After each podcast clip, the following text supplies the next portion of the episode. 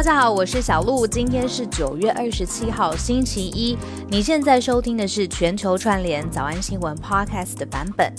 晴朗的一周开始了，跟我们一起关心国际之间的消息。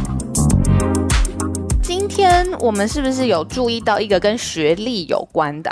我说实话，就是跟我看到这几个字的时候，我也觉得，呃，想要多了解是什么。上个礼拜接近周末的时候，出现蛮大的新闻。所谓的大新闻是说，影响了高中升大学的升学，可以说是非常关键的。因为一零八课纲推出之后，现在走的是呃很重用的一个机制，叫做学习历程档案。那学习历程档案在教育部的系统里面发生了问题。所以有一百一十八所高中的学习历程档案遗失了，但是这个学习历程档案攸关升学，简单跟大家讲是这样子啦。但是我想大众其实并不知道学习历程档案是什么。简单来说，就是一零八课纲推出之后，希望这个一百零八年推出的课纲，希望让大家不要只看考试，升学不要只着重考试成绩，所以有一大半将会由升学的时候。入学的考官会嗯看重学习历程档案。学习历程档案的设定是要高中生在从高一开始，嗯，高二、高三一路就要累积自己的学习历程，而不是说等到考前才在准备备审资料送去面试。自己写的吗？这个有有老师会评鉴，学校会给一些基本的资料。哦，补入到学习历程档案当中，那学生也要自己准备，所以主要当然还是希望让学生去探索。我想这个很大的一个精神是，学生要尽量去参加不同的活动，去认识自己的兴趣。那为什么这样？到时候交资料申请出去的时候，大家教授才会看得到，说哦，原来你申请这个科系是因为以前已经探索过，或是有相关的兴趣，不是因为刚好分数落点在这里，所以来念。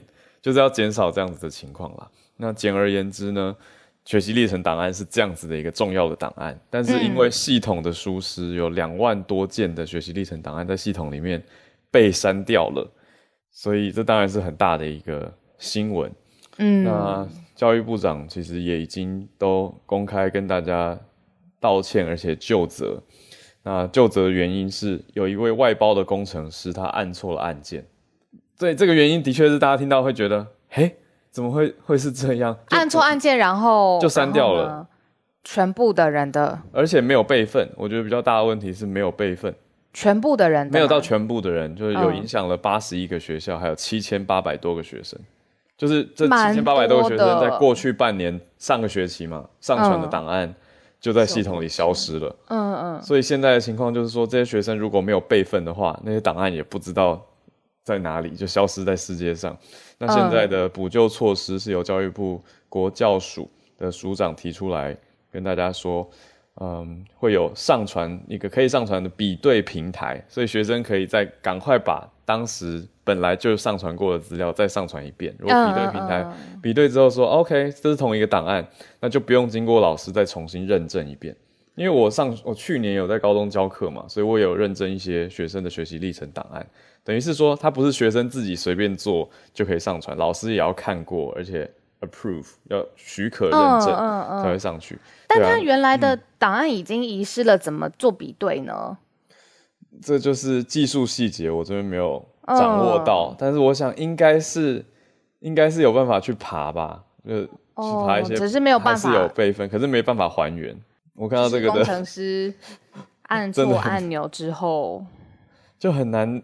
嗯，应该说我知道这是一个新，我们的确是一零八课纲，相对也是很新的一个对课纲嘛。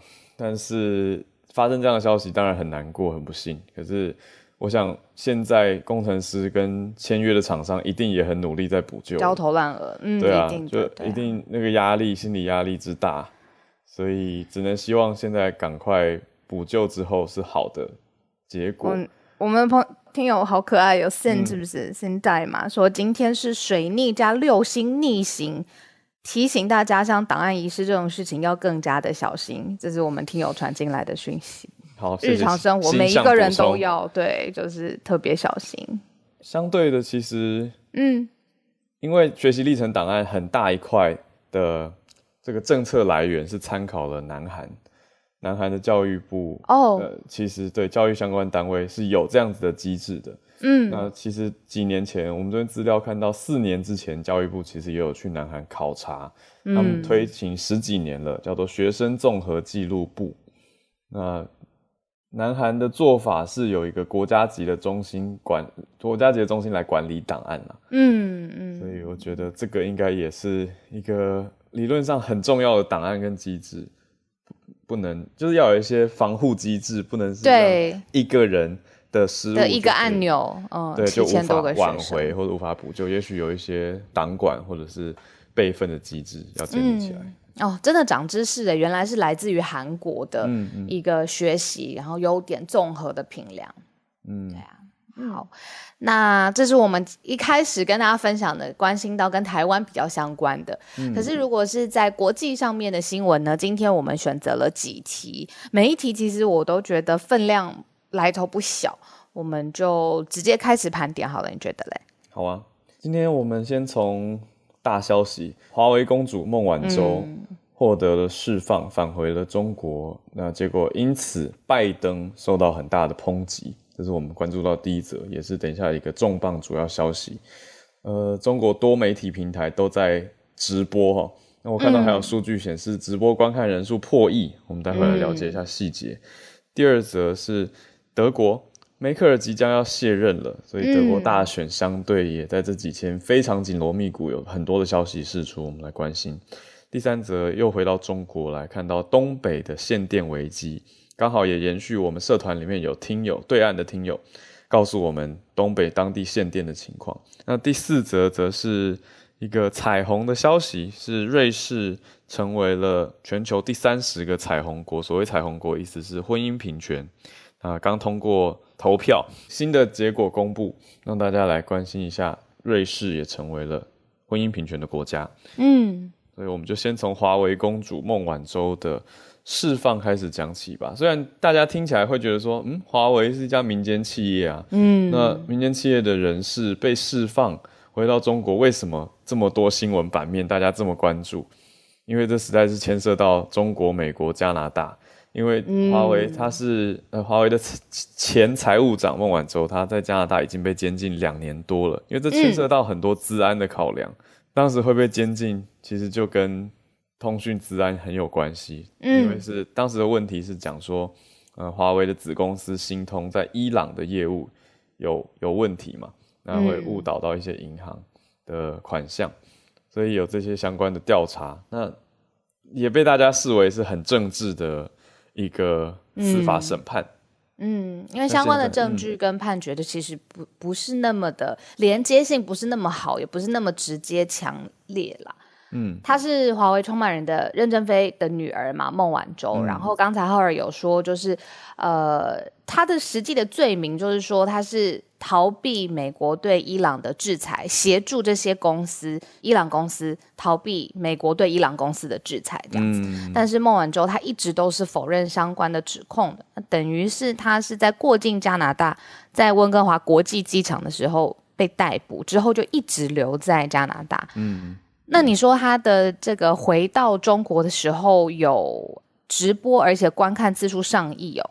对啊，我觉得这是非常惊讶的一件事情，就是他当然大方的感谢感谢大家的关注，而且特别他还提到说谢谢国家主席习近平先生把他的事情挂在心上，我就直接引用他、他讲的话，那他就有公开谈话嘛，那他公开谈话，他从就是公开谈话的这个直播，根据中央社报道的数据是说嗯有上亿人次观看，而且是当天晚上在直播，是入夜之后的时间。那只不过他返回中国这件事情，而且他呃，等于是谢谢呃、各个媒体啊，或者是支持者，还有中国驻加拿大大使馆的官员，都谢谢他们。那这样子返回到中方的一个动作，那其实就有两方不同的解读，像是大部分的人，尤其是中方会会。可能认为说这个是中美关系之间出现一个转环的余地，有呃转环的迹象，尤其是你还记得吗？我们早安新闻有说过，习近平跟拜登其实这个月十号有通了一个电话，那就觉得说中美关系是不是从那之后好像出现一些空间，觉得有一些讯号可以呃代表双方已经相对比较友好了。例如说，就是让孟晚舟回到了中国。嗯。但是另外一方面，也有人说，像是共和党的参议员 Rubio，他就有说，这个根本是拜登屈服于北京，而且是屈服于共产党的威胁。他的话讲得很重哦，他说孟晚舟获释会让人令人严重质疑拜登对抗中国还有对抗华为的能力还有意愿。他说现在这个是拜登政府对于北京危险性非常软弱做法的证明。这个就是 Rubio 他公开抨击说，为什么在这件事情上面明明就是美国可以强硬的立场，然后但是现在却整件事情发展到最后，孟晚舟是回到中国，那所以以共和党的角度来说，就会觉得这是拜登非常软弱的一个事项。嗯，我跟大家补充一下，为什么美国会牵涉到其中？大家就想说，哎，孟晚舟不是被监禁在加拿大吗？但是加拿大跟美国的司法部其实有保持，应该说要怎么讲，保持联络吗？所以美国司法部其实有，呃，这次是因为一直在参参与调查嘛。刚才也提到，美国很关注这次的事件。那美国司法部这次之所以能够让孟晚舟释放出来，是司法部达成了一项缓起诉的协议，哦，跟加拿大，还有当然你说两造之间。达成了缓起诉的协议之后呢，同意是暂缓起诉孟晚舟到明年的年底。所以他如果遵守协议的条件的话，相关的指控最终也会被撤销。那罚款还是要罚的，就是补充一下这件事情。那司法部是强调说孟晚舟他已经认罪啦，而且司法部还会继续对华为调查。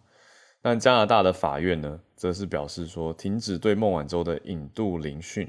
那加拿大官方是说孟晚舟就可以离开加拿大，所以是这样子的一个前前后后。那补充这些是让大家知道，嗯，到底为什么？哎，加拿大释放，结果拜登被骂，有这样子的关系。那当然，你说美加一直都比较像是盟友的关系啦，所以其实也被看作是一起的。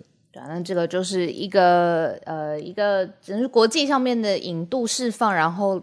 引来的两方不同的正反解读啦，所以就是跟大家来作为我们今天盘点的第一则新闻。那第二则我们看到的是德国，那德国就是现在正在发生的就是德国的大选了。那马上我们要说欧洲妈妈，我们讲的就是梅克尔，她的执政十六年的总理的时间也要画下一个句点。那整个德国的大选，其实呃，接下来等于是它有很多很多的新的。呃，这个当代的议题嘛，例如说你要呃经济上面啦，在欧盟上面的问题，然后跟世界国家之间的交手，还有当然就是要处理疫情。那所以这个德国疫呃现在的大选，现在大家也是很紧盯着在看。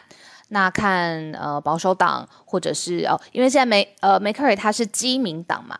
那他们希望是不是可以更广泛的取得呃联合的支持？那现在都会在紧密的观察当中。这次德国大选的情况是二十六号，其实就就是昨天欧洲时间昨天，嗯，已经登场了。那大家就一直在看说政府接下来到底下一届政府会怎么组成？大家知道德国一直是走一个联合政府的。呃，应该说联合政党嘛，有不同的执政党，呃，不同政党联合在国会联席组成的执政，没想到一转眼就十六年了。嗯，小鹿，你你是不是有在看梅克尔的一本书？呃，他嗯，目前他是在开放呃预购当中，但是我知道呃，在出版界的朋友啊，还有在研究德国政治人都非常。嗯，推荐这本书，觉得他写的真的很好。主要我觉得原因是因为梅克尔他自己的生涯，还有他的养成的经历，真的是非常丰富的。嗯，因为等于是梅克尔他连任四届，然后重点是他在零五年第一次。阻隔担任德国总理的时候，外界是完全不看好他的。但是呢，等于是他现在过了十六年之后，向全世界证明，呃，他的施政满意度高达百分之八十之外。现在讲到，比如说德国的经济，或者是怎么把欧盟的凝聚力凝结起来，都会直接想到梅克尔的名字，还有他带来的呃特别的守护。真的是可以这么说守护，而且它有很特别的，就是它的性别。我们比如说在台湾，很多时候也讨论到总统的性别，其实是有挣脱了一个刻板的印象，觉得女性或者是你会逆转这个对于性别上面的刻板的印象的时候，其实，在梅克尔身上真的是有完全发生过。嗯，那。我我就看到呃出版社他下的一个定义，我觉得是太好了。他下的是从铁木女儿到欧洲母亲，因为这讲的是梅克尔他整个一个一个人生嘛。那他真的是在铁幕时代非常辛苦的时候开始在政坛窜起。那这本叫《梅克尔传》，就是在行交代或者是在记录纪实，而且让我们知道他整个刚毅的性格是怎么养成的。那其实书名超级无敌简单，就叫《梅克尔传》，嗯然后它的副标叫《一场卓越的史诗之旅》。呃，我有把这个呃封面呢放在我的 Instagram 的 Story 里面。现在如果点开头像的话，就可以看到这个 Instagram 的 Stories。然后里面有今天这本呃我自己看到的部分，真的是它，因为它是不是编年体，不是那种按照年份去去写哦这一年发生什么事情，而是有很多的故事，还有实例，然后从很多侧写就让你知道 Maker 他的个性、他的思想、他的。率领他的风格，所以我觉得是很生动的啦。至少我看到了这个部分。所以如果是对梅克尔或德国局势，哦，还不止德国局势哦，就是德国跟其他世界 对交手的内幕，现在都在这本梅克尔传里头，就是等于是向外向这个世界对啊发布了。那预购的讯息就在我的 Instagram 的 Story 里面。对啊，现在回想起来，这十六年来，大家对德国的印象就是欧洲很稳定的一股势力，而且对德国的印象真的就是经在欧洲相对经济实力坚固跟稳定发展。对啊，那现在梅克尔卸任的原因是很大的一个原因是小鹿刚讲到一八年的时候，嗯，他所属的基督教民主党 CDU 基民党在当时的地方选举受到很大的挫败。那他当时就说他是最后一任了，所以意思就是他想要回应民意啦，就大家选票出来一看就是觉得不满意嘛，那他就认为说，嗯，也任期到了，就最后一任。那现在大选之后可能出现的情况是选票蛮分散的，所以德国可能会是有三个党来联合政府。最新有一个出口民调，因为现在正在德国大选正在发生当中，就是推估现在梅克尔他们所领导的这个基民党跟基社的这个联盟得票率大概百分之二十五，现在就是这个梅克尔即将卸任梅克尔他领导的政党，那他主要的对手的政党呢，社民党在德国的社民党也是二十五左右的得票率。所以现在有呃好奇说，就因为整个是前两大党得票率不相上下，但加起来大概也就是百分之五十左右。所以未来德国在国会里面的大选可能会有三种联合政府一起去组成它。那所以这个是刚刚出来的最新的消息，现在在德国正正在发生，就是前两大党的得票率不相上下。正在发生，所以后续再关心。那也欢迎大家有在关注的。我觉得很多听友真的是高手在民间，卧虎藏龙，长期感觉就是长期有在关注相关的议题，所以其实也会。有一些分析跟观点，那都欢迎分享到我们社团里面。我这边刚刚有收到一个听友，他问说，呃，介绍的《Maker 传》是在哪里？其实它是天下文化出版的。那今天是开始预购，因为出版就让我看了一下里面的部分，我就觉得真的非常好看了。以故事性来说，很 compelling。好，第三则来到中国东北，竟然在限电，就是对居民直接限制电力的使用。那电力公司是说电网有崩溃的危险，所以也不只是东北啦，有很多地方都发生了限电的情况。从二十三号就开始了，很多城市都突发的停电。那根据报道的分析是认为，中央社报道的分析是认为煤炭价格太高，还有发电用煤紧缺这两个主要的问题，就是煤的问题，煤很贵，那加上发电用的煤又量不够多。可是中国自己内部的煤矿量难道不够吗？这是我自己心里面读到这里的时候会比较疑惑的地方。我想中国也是产煤大国啊，对，因为我刚刚看到他连浙江、江苏还有广东都在限电呢，所以它也不是一个范围而已。等于是你看，从到广东，这已经是它的这个地理已经是横跨蛮多的省份了，所以都在执行限电的工作。那但是南方的这些省份，报道是有说是针对工厂来限电，但是东北已经是居民都用不到电了。那我你还记得，就是之前台湾连续两天。一个星期之内连续两次，就是忽然间不能用电嘛，嗯，其实是真的是会对生活造成蛮大的，呃，一时之间，虽然时间也没有很长，而且也知道政府一定是在全力的抢救供电嘛，嗯，但是是真的是心理上或者是日常生活安排上面，就会忽然间出现一个很大的变化。对啊，那我们刚刚不是讲到说，主要的原因是因为煤炭的供应比较紧张，让煤电的价电煤的价格往上走嘛。那发电的企业也会亏损啊，再加上因为成本提高了，再加上缺乏供电的动力。可是经济的观察报还有有一家叫经济观察报，他指出说这不是全部的原因。他们说有一些地方限电，还有当地是为了要保证在之之年呃，为了要完成今年之内要完成所谓的能耗双控，就是能源消耗量还有强度。的两者的双双重控管，所以才采取了这样的措施。意思就是说，也是要配合政府所定出来的 KPI，所以才做了这样子的调整。呃，无论最后他调查出来，最后这个限电的原因核心是什么，到底是煤成本上涨，那这些厂商不堪负荷，无法制作呃产出够用的电力供电，还是说要配合政府政策？可是最大的问题就是民生的影响已经。显而易见，嗯，特别是东北人，东北刚刚讲到的这些地方，嗯，已经是一般居民家会被限电了，那大家心里一定有很多的不开心啊。这是现在在中国东北发生的事情。嗯，今天最后最后一则选题。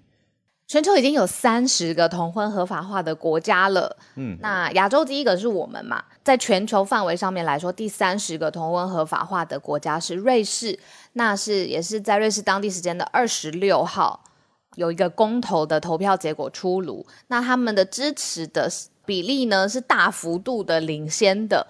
那所以现在，如果以西欧来说，也是这个瑞士现在就加入了许多的这个西欧国家里面，现在是允许同性婚姻。那所以很多人说，公投完结束之后，绝对是在呃人权历史上面非常特别重要的一天。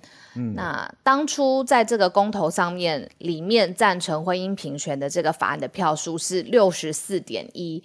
而且，如果你说以瑞士里面，因为瑞士有不同的邦嘛，他们邦以邦来做单位的话，这个邦集体赞成的票数也都过半，超过一半以上的邦都是认同，就是要进行婚姻平权。应该说，全国所有的邦，嗯，就二十六个邦，每个邦的赞成票都过半，所以它呈现的是整体民意，因为这是公投。嗯嗯嗯嗯嗯。那他们的法案是叫做 Marriage for All。对，强调的是平权，就是所有人都有结婚的权利。嗯，所以现在就是其实呃，大家到瑞士的时候，也可以多一个理解，就是呃。除了当地原真的非常非常漂亮，然后风土民情等等，现在他们在性别平权上，对巧克力很好吃之外，对，就是他们在 L B 呃 G B T Q 之间族群的接受度啊，也是非常的广泛，而且呃现在是已经是确认同婚合法了。嗯，我自己读到这个新闻的时候，其实比较惊讶的是，哎，现在才吗 的感觉？因为我觉得有时候真的难免会有一个印象。那刻板就是刻板印象嘛，就像我们刚刚讲到这些巧克力啊、物价啊，还有自己接触过、过往去过的经历等等，就会一直觉得瑞士也是很强调人权、很强调公平跟平等那永久中立国嘛。那现在才透过公投的方式通过了同性婚姻合法，应该或者说是允许同婚啦，因为他们的是 marriage for all，所以婚姻平权通过了。来补充一下，台湾是二零一九年的五月，所以转眼也已经两年多了。当时是成为了亚洲第一个同婚合法化的国家。嗯，你知道我有很多呃，在比如说国际媒体服务的记者朋友啊，比如说 ABC 啊、呃 NBC 啊什么的，他们的婚姻都是在台湾完成的，嗯，就是因为台湾就是可以呃合法化嘛，嗯，那他们可能比如说派驻在香港，那可是没有办法完成他们的结婚登记，那他们就来到台湾，然后也在台湾交朋友，然后也更认识台湾的。呃，风俗啊，文化啊，当地的食物、小吃啊，等等的，所以这一个虽然算是对于婚姻或性别上面的决定，其实也是好像某程度来说，就是张张开双手交朋友，就是对于呃其他国籍的同性伴侣来说的一个呃很 friendly 的的的地方。嗯，对啊，是一个好的消息。现在欢迎大家来举手。跟我们全球串联读报一分钟的时间，也谢谢持续都一直在关心我们节目，而且愿意改 bio 来跟大家分享自己关注新闻的朋友，也欢迎新朋友啊。然后在请大家上来之前呢，很好奇，就是浩宇，你最近有在看 YouTube 上面的 Shorts 吗？有，偶尔会看，因为它一分钟嘛，你会很像抖音一样很着迷，觉得哇，想一直看下去。我我一直都没有着迷耶，我对我对 TikTok。我用的是国际版的抖音，因为我载我也我也没有特别翻墙去载抖音，大家知道吗？要翻墙才载得到抖音这个原生 App。那国际版是大家比较简易可以下载到的，我都偶尔看看，可是看个两三个我就忙别的了。所以你还会比较喜欢长版的？对啊，我觉得比较深入。但是我得说，真的是短影音现在越做越好。精致度跟内容丰富度比之前好很多。我讲实话，一开始真的很无脑。一开始大家都只是在对嘴唱歌或者跳跳舞，在比说谁跳舞的样子比较好看，那就是在比帅比美而已。但是这已经很难了，对，很难，对，真的很难。可是，可是一直看。帅美就是有眼睛会累吗？不是，就是要能干嘛？我不会累，我不会累，多一点很好。那你为何问？为何问？哦，没有，我们那天在讨论，就是说，就是同样是短影音，嗯，为什么在 TikTok 上面的 viral 就可以做的这么有创意，反而 YouTube 的 Shorts 好像一开始就是有一点飞飞不太起来。我们那天在在跟朋友一起讨论，就是忽然之间想到这题，就问问看你，对呀。也待会就是如果有朋友想要分享的话，也可以就是举手哦。我觉得，我觉得 YouTube Shorts 有慢慢抓到这个趋势，因为最近我看到 YouTube Shorts 都一直推荐一堆帅美的东西给我，我就觉得不想被控制，故意不看。对啊。好，我们现在邀请大家慢慢上来了。第一位我们邀请的是汉超老师，早安，讲的是 COVID 之后的。人均寿命，哎，这个我很有兴趣。这个是人均预期寿命，它人均预期寿命是根据这个不同年龄段的死亡率来计算的啊。根据英国牛津大学啊，就是。刚刚发表出来的一个研究结果，就是 COVID-19 在全球导致了啊，就是人均预期寿命的下降。那这个下降幅度其实也是自第二次世界大战以来最大的一次啊，因为它是这个，就是它是因为 COVID 在全球已经造成了超过五百万人死亡啊，可以说是这个提高了一些死亡率。那作为这个 Living Life。Life expectancy 是通过死亡率来计算的，所以可以想到的就是啊，life expectancy 自然就会下降。那这个下降最多的国家其实就是啊，下降最多的一组人群其实就是美国的男性啊，平均是掉了两年，这个是非常可观的。那根据这个 COVID 之前的 life expectancy 跟现在的 life expectancy，全球的预期寿命大概是下降了六个月啊，这也看得出来 COVID 真的是一个啊，可能说自西班牙。大流感以来最严重的一次公共健康危机，嗯，这个就分享给大家，谢谢，谢谢汉超老师，对，有这样子的统计数据。紧接着邀请到日本的翠翠，我想先稍稍分享一下，就是在讲那个 TikTok 或是呃，就是那个短影片的时候，其实，在日本啊，我们现在除了用 TikTok 以外，就是用那个 Instagram 的，嗯，中文叫什么？Real 吗？就是那个一样的短影片，嗯，对对。其实他现在真的做的非常非常的好，而且他其实为什么要做这个？他有一个原因是，嗯，对于像我们这种经营官方账号的，嗯，Instagram 账号来说，Real 呢，它可以 touch 到的客群是不会是你的，就是追踪者，就不是你的粉丝，而是可以拓展，对，它可以到新的，是不是没有啊？台湾对吼，我不知道台湾有没有，有有没有有有有有部分。部部分有，部分有，真的 real。它它很长，就是分批测试它的功能。翠翠我听说在东京啊，很容易就是走到一个地方，就会看到有一有一女生在架着手机，很明显一看就是她在拍直的 TikTok 或者是直的跳舞的影片，等于是你走到哪里就可以看到，等于是大家都在玩什么。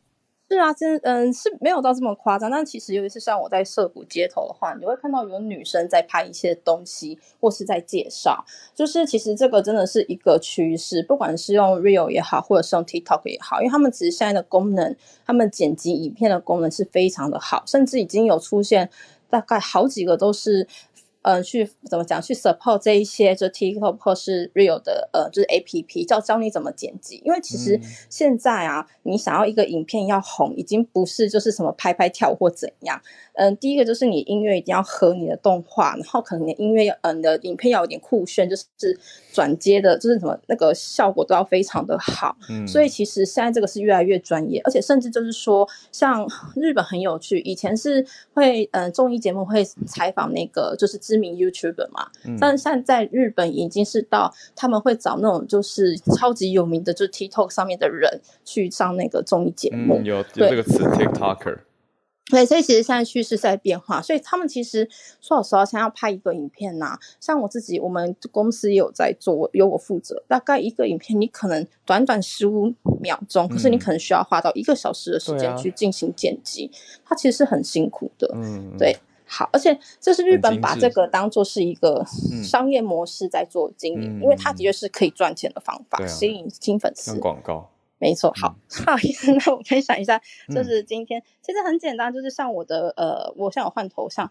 就很简单，就是日本现在是确定应该是在呃三十号会就是全面解除呃解除那个紧急事态宣言，对，因为其实现在人数整个是非常的下降到像昨天可能在东京的感染人数才两百多位，嗯所以它是持续的一直在下降之中，那他也压不住民意的关系，所以他目前是确定要解除，只是说，因为他们还是会担心，因为像这是第五波，是第四波解除之后，那个 Delta 一口气就是爆发人数嘛，嗯然后就造成日本其实会很多轻症的人，他们是直接就是在家。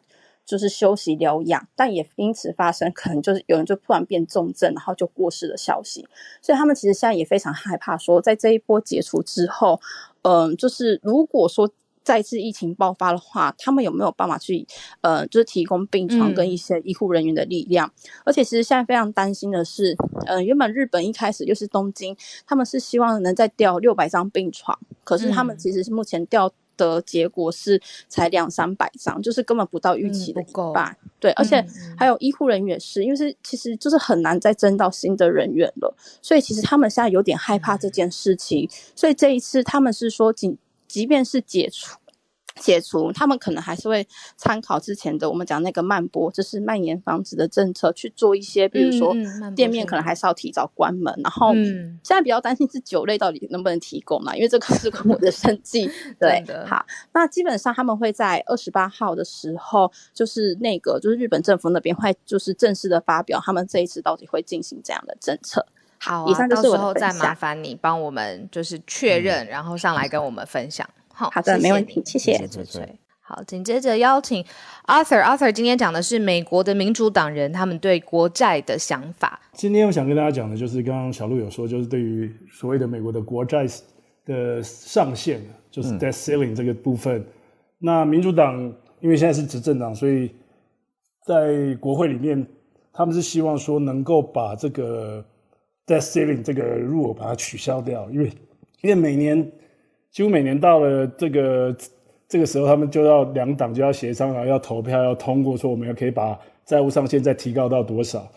以前大概都是两党就是会有一个 bipartisan 合作的部分，就是说能够吸能够共同把这个 ceiling 升高，去避免造成经济的呃灾难性的风险。那这一次，呃，共和党就有点，因为在野党嘛，就有点想要刁难民主党，因为民主党在征税啊，它的花费啊这些部分，他们都有要强行通过的那种想法。那共和党就觉得说，那既然是这样，那我们这一次我们就不配合你。那因为你现在在 Congress 跟 Senate 你都是多数，那就你自己通过吧。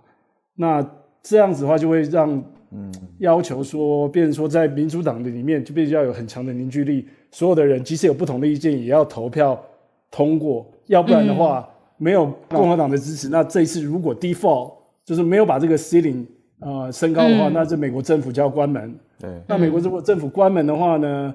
财政部长 Janet Yellen 就说，那这次会变成一个经济性灾难。然后 Moody 呢，有出了一份报告，就说，如果是这个情况发生的话，失业率会上升到百分之九，大概有六百万个工作会因为只受到影响会消失。那美因为这样子的话，这个 default 可能会造成美元作为呃世界的储备货币的情况也会受到影响，大家会对美国的偿债能力产生疑虑。所以这整个环环相扣下来，感觉上就是共和党用这个当做一个一个工具来牵制民主党，说你可能要再跟我多协商，就变成一个攻防了啦。所以这个东西，我觉得应该是不是把它整个移除掉会比较方便？那也不见得，因为像 Mitt Romney 就说，他觉得这个是一个等于是说给后代子孙跟跟大众一个讯息，就是说我们的。我们每次做这个动作，就表示我们的国债在增加，使大家能够更更注意这个问题所以他觉得这个是一个必要的措施，千万不要把它当做是一个政治攻防的工具。那我们就看大概，因为十月底，大概十月中啊，他们要做这个投票，那我们就看家长会怎么样。那这个的影响可能也是蛮大的。好，提出这个跟大家分享一下。十月中也可以，慢新闻继续观察下去。对啊，谢谢 Arthur 提出来。好，紧接着邀请 Jimmy，嗨，讲的是天文方面的呃消息，木星跟土星之间的距离啊。今年冬至开始，Jupiter and Saturn 就是木星跟土星两个星星球的距离是八百年，就一就是从一二二六年以来是最近的距离。而且为什么要告诉大家这个消息呢？因为肉眼看得到。所以大家一起可以一起见见证这个天天文的那个时刻，然后就是每天太阳下山以后，太阳下山以后，就是你往西边的天空，你会看到一颗非常亮的星星上来，那就是 Jupiter，就是木星，你肉眼看得到，因为我自己昨天晚上还看到，然后再 再从西方天空上，Jupiter 会会先从西方天空上来，接下来上来那一颗星星就是那个 Saturn，这两颗星都非常亮。然后也都很清晰可见，所以大家有机会在未来一个星期，也希望能够多多在太阳下山后找找寻一下西方的天空那两个。因为请问你在哪里呀？我在纽约。哦，你在纽约？那对不起，我问一个很外行的问题：台湾也可以看得到吗？对，北半球都看得到。北半球都看得到。OK，谢谢你，居民。好，谢谢。接下来，invite 叶老师。今天啊，要分享的是在这个就是这个月二十三号。宣判的就是说，就是当然这只是判例了，就是说第一例就是不需要手术就可以变更性别，那他获得胜诉。那是在一百零八年，他想要去把性别更改为女性，嗯，那结果被告知要出示变性手术证明，嗯，所以他就提起这个诉愿跟诉讼，嗯，那在前几天得到了这个得到了好的结果，就是不需要这个。动变性手术，那当然对于跨性人来说，其实并不是所有的跨性人都想要动手术。嗯，就是说性别认同跟生理性别其实是两回事。嗯，那另外是说，也不是因为其实跨性别那个性别更改的手术，其实啊非常的昂贵，也不是所有的这个跨性人都负担得起。所以这个就是说，等于说是一个呃人权往前跨了一大步。另外是说，补充一个是说，事实上我们虽然在前几年就是通过了同性婚姻合法化，嗯，但是跨国的情侣在当时的法令里面，跨国的情侣其实还是不能够那个，如果对方的国家不承认同性婚姻合法化的话，还是不能够来台湾。结婚，然后取得合法的身份。不过事实上也有两个判例已经就是获得胜诉，就是说，即使他的国家嗯不认同同性婚姻，他们还是可以在台湾结婚，而且取得合法的身份。嗯，那接下来就看说政府有没有想要跟进这个判例，来这个帮助这些跨国的情侣了。嗯，那这个就是我今天要分享的。谢谢叶老师。好，接下来邀请夏仁信奇老师，呃，讲的是孟晚舟的案件。那整个案件其实，因为夏仁信你老师在加拿大嘛，所以等于是最第一手的消息，请你分享。嗯。他的那个那个一千四百万的豪宅呢，离我们 UBC 大概十五分钟就开车开得到了。嗯，那他是基本上是一直住在他这个豪宅里面，过去这三年。那我想要补充的不是孟晚舟，我想要补充的是两个麦克。嗯，呃，同年十二月一号，孟晚舟被逮捕的时候，他在监狱总共大概只待了十天，然后就回家了。那两我们有两个加拿大人，一个他是在香港，然后在香港被逮捕，然后另外一个是在北京吧。嗯，这两个 Michael Michael 他们在十二月二零一八年的时候，就同时在孟晚舟被逮捕以后，他们两个人被逮捕了，所以我们叫他两个 Michael。嗯，这两个 Michael 其实在监狱里面，去年六月二零二零年的时候。就有一个 Global Mail 是我们最大的报纸，嗯，就讲到他们两个人是一天被逼问八个小时，然后晚上睡觉的时候电灯是开着的，在牢里面待超过一千天。所以当这两个 Michael 回到，嗯，他们的飞机是我们的航空，就是嗯，那叫做什么空军，空军直接去接机，然后是由。住在中国的加拿大大使陪着他们两个飞回来的。嗯，他们起飞的时候是下午四点三十分，在下午四点三十六分，中国航空的包机是在从温哥华载着孟晚舟回去的。所以，当两个麦克回来，飞机起飞以后，小土豆也是就马上开记者会，告诉全加拿大人民。两个麦克要回来了，那我就先补充这一点。但是我觉得，嗯，因为你还有一个是讲到梅克尔，我的大头贴这个是《Side》的报纸的的剪接下来，你可以看到这上面其实下面有比较好笑的啦。我就先分享一个，有看到啊好几个横 bar，第一个 bar 是肯雅的国旗。他就说，如果这几个党的组合的话，那他我们叫做肯雅。如果第二个那个比较长的是德国的国旗的颜色嘛，嗯，那的就是德国的组合。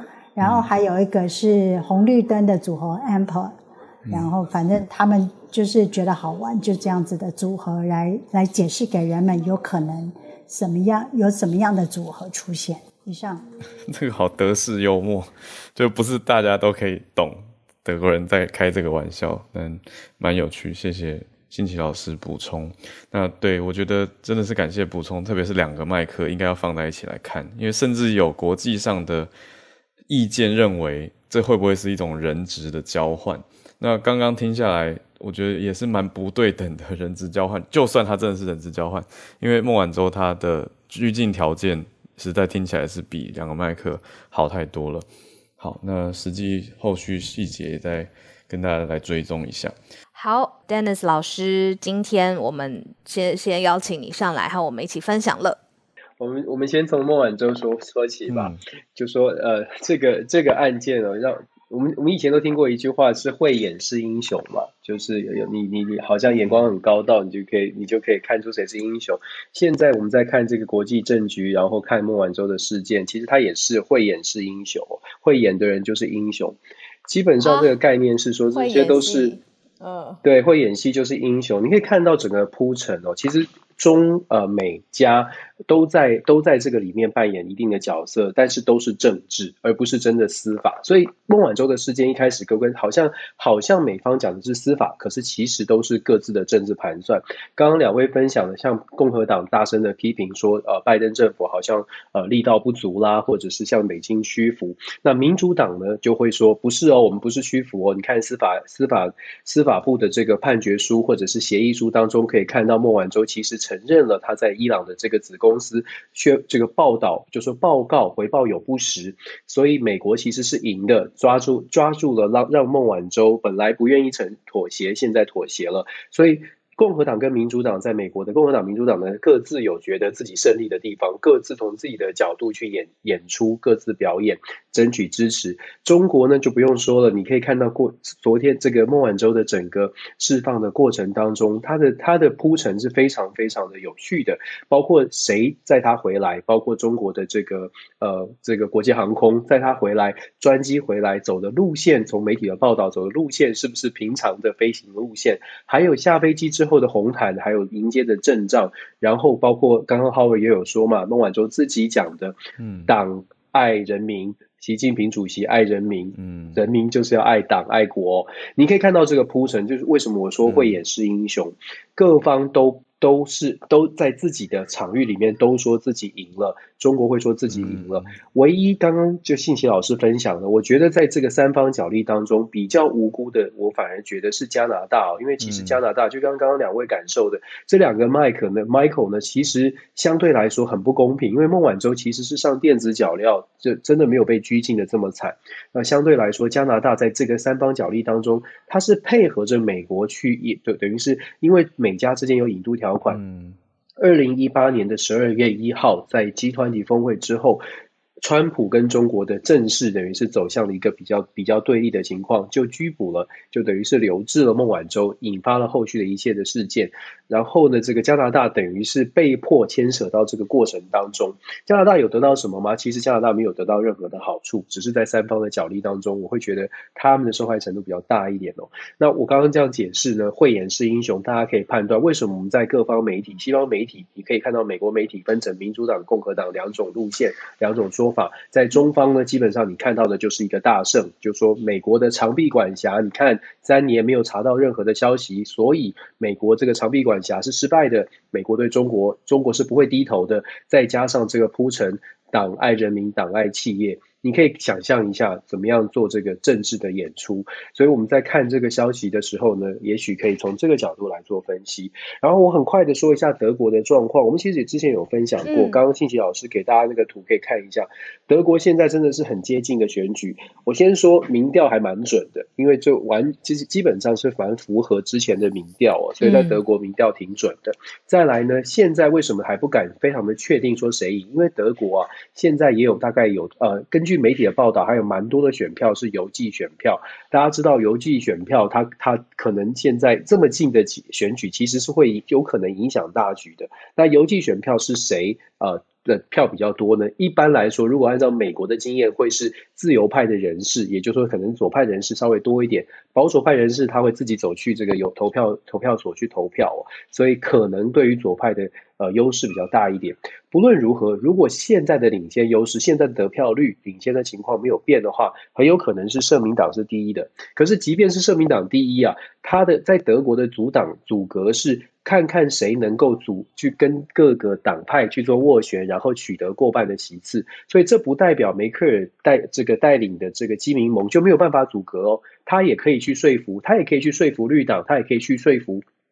这个自由民主党，看看谁愿意跟他站在一起，只要哪一个组合能够超过一半，就可以继续阻隔。也就是说，就算基民盟不是拿到最大党，他还是有机会的。那现在就变成比较扑朔迷离哦。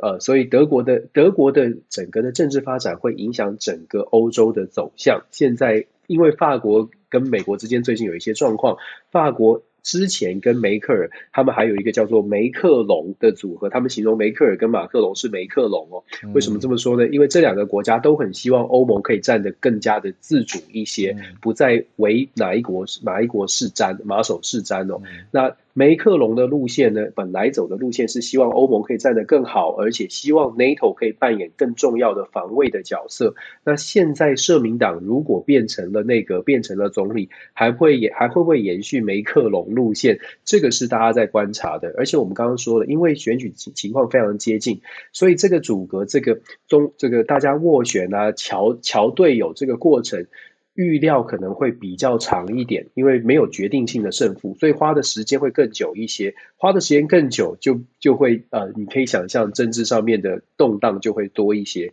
所以德国的情况还挺值得继续大家观察下去的。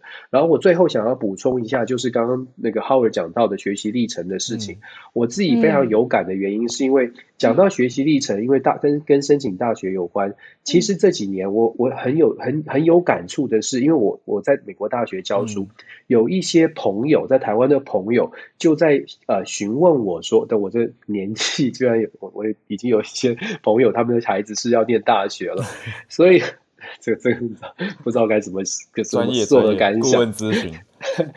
对，很多朋友就问说，哎，是不是可以到美国来参加什么夏令营啦，然后来增加他孩子的学习的经历，然后让他在申请大学的时候有加分。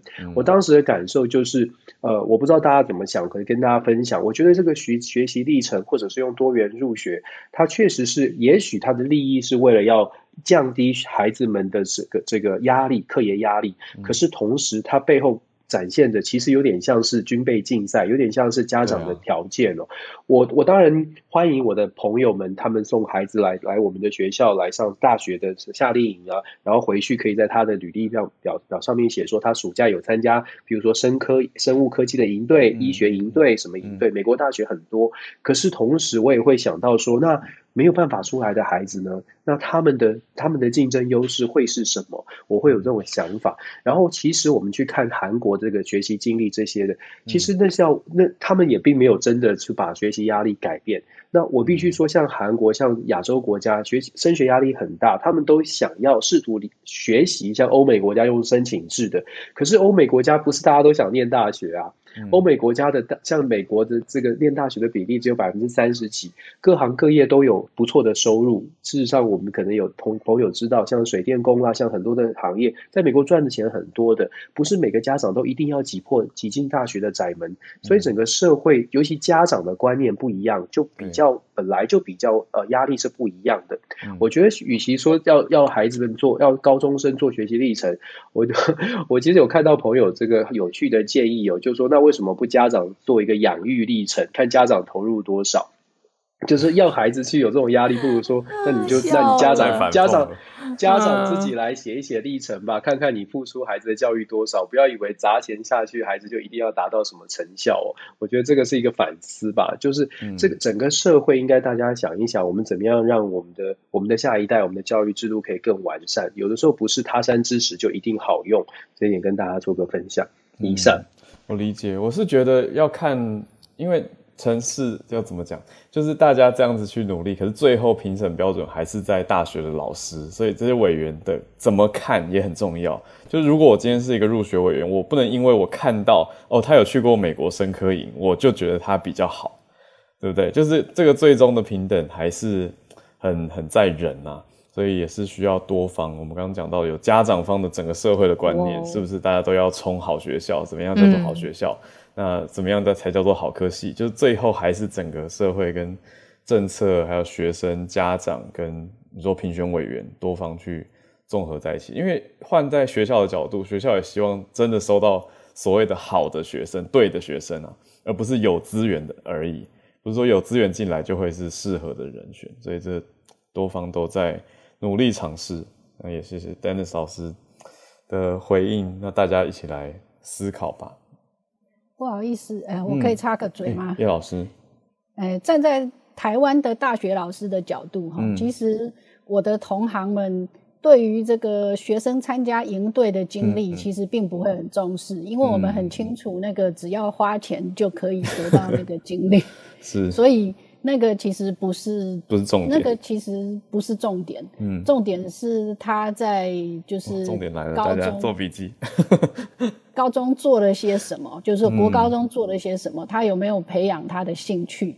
有没有一些就是说有没有进行一些自主学习啊等等啊这些？那营队其实我觉得重要性其实相当的低。嗯嗯嗯，理解，谢谢老师。我我想也补充回应的是说。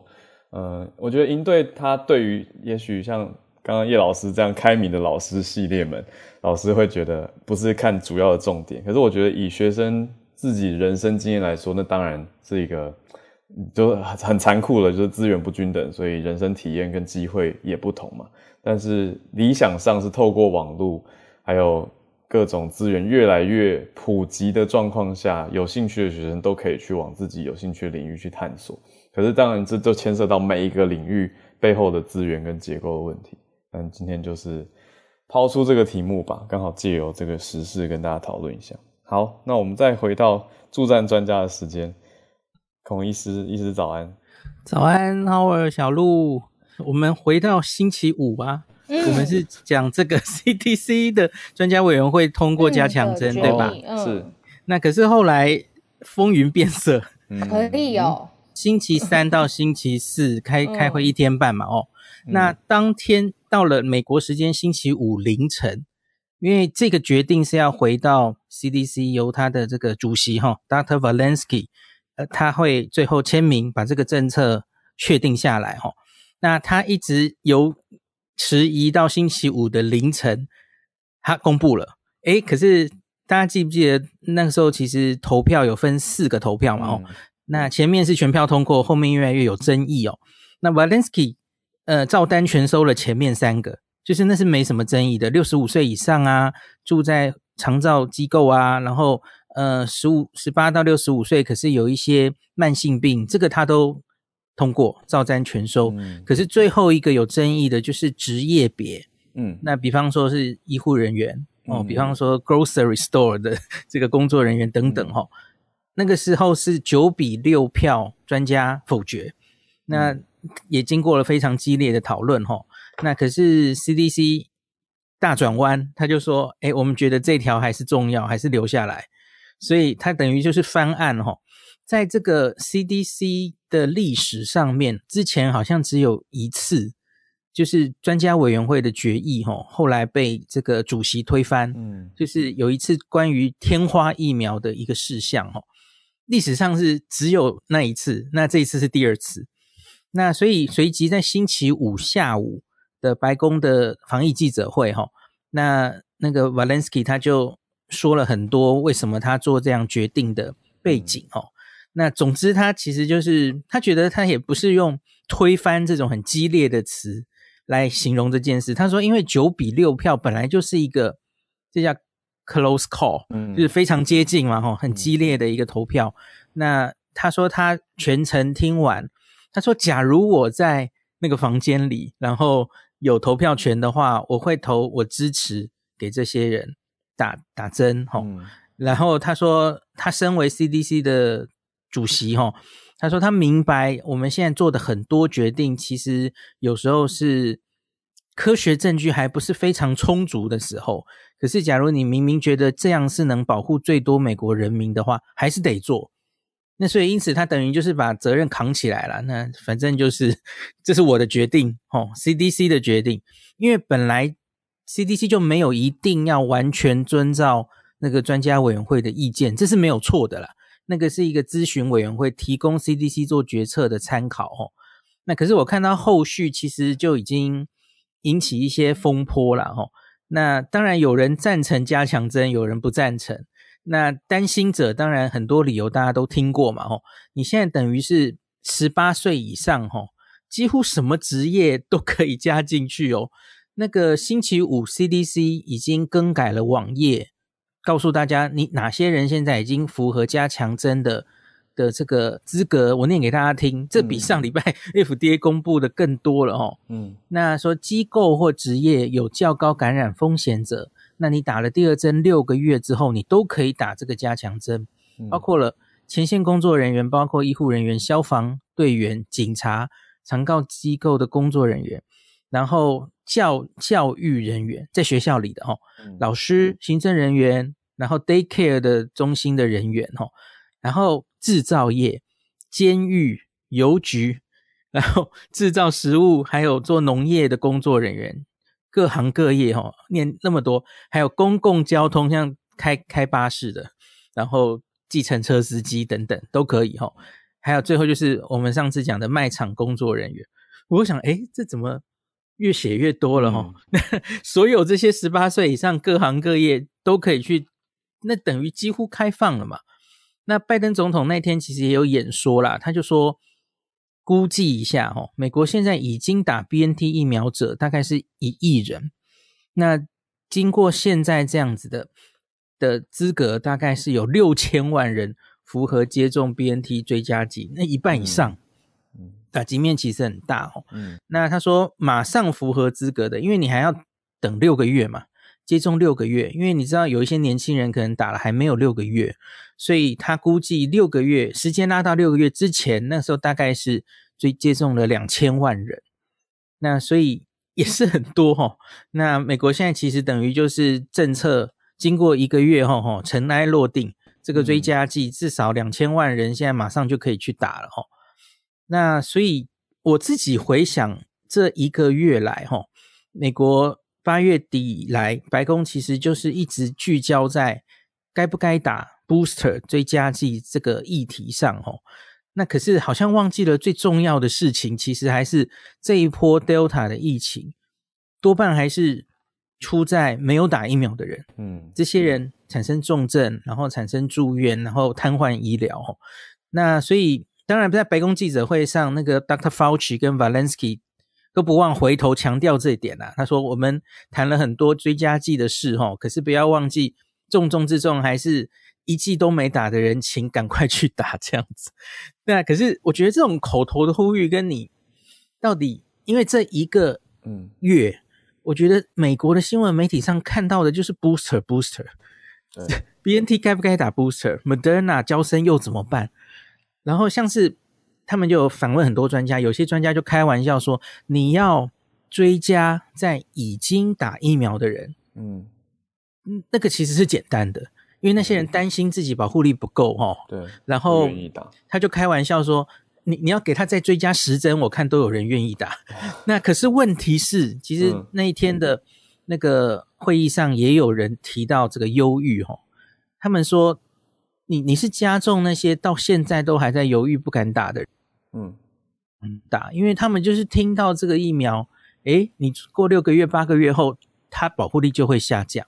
那那我为什么现在要更觉得那我干嘛要打？没错，那天的会议内容甚至还有一个民调，我觉得好有趣，好像诶，这是诶民调都出现了，就是已经打疫苗的人，大概有七成的人是愿意接受打追加剂的。嗯，那可是呢？到现在还没打疫苗的人，大概有三分之一的人，他们说，假如你们现在确定要打追加剂哦，那是更加重了我根本不想打这个疫苗的意愿哦。对，所以它是双面刃。嗯，那所以我觉得美国已经这样做了哈。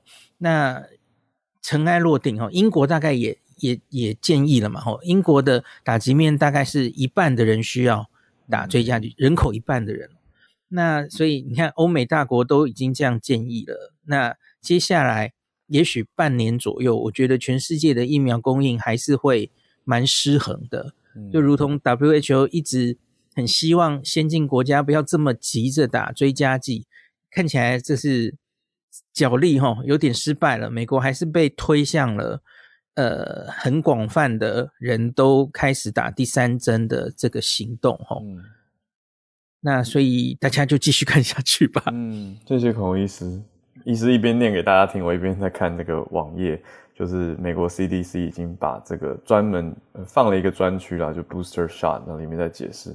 可是我想背后更大的，真的是医师讲的这个重点，就是这个政策一推出，对于全国，那美国又影响世界，大家看着他们的政策影响民众的观感，那真的是当务之急，真的还是让。还没还没打的人赶快打，可是这些人又不想打，美国怎么办？嗯，五十五 percent，嗯嗯，一个月前大概是五十，进展很有限，他们已经被日本超过去了，不只是日本很难说服，呀，真的很难说服。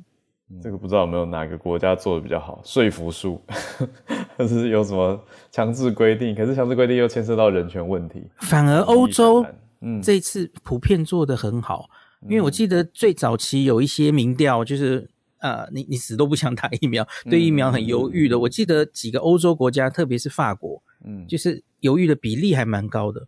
可是我现在看起来，大家欧洲整体都打得不错，都上来了。嗯嗯，谢谢医师。对啊，这是一个参考点。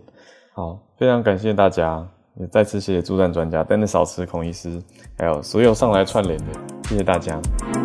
非常感谢你的收听，有任何想要告诉我们的话，欢迎透过不同的留言管道和我们联系。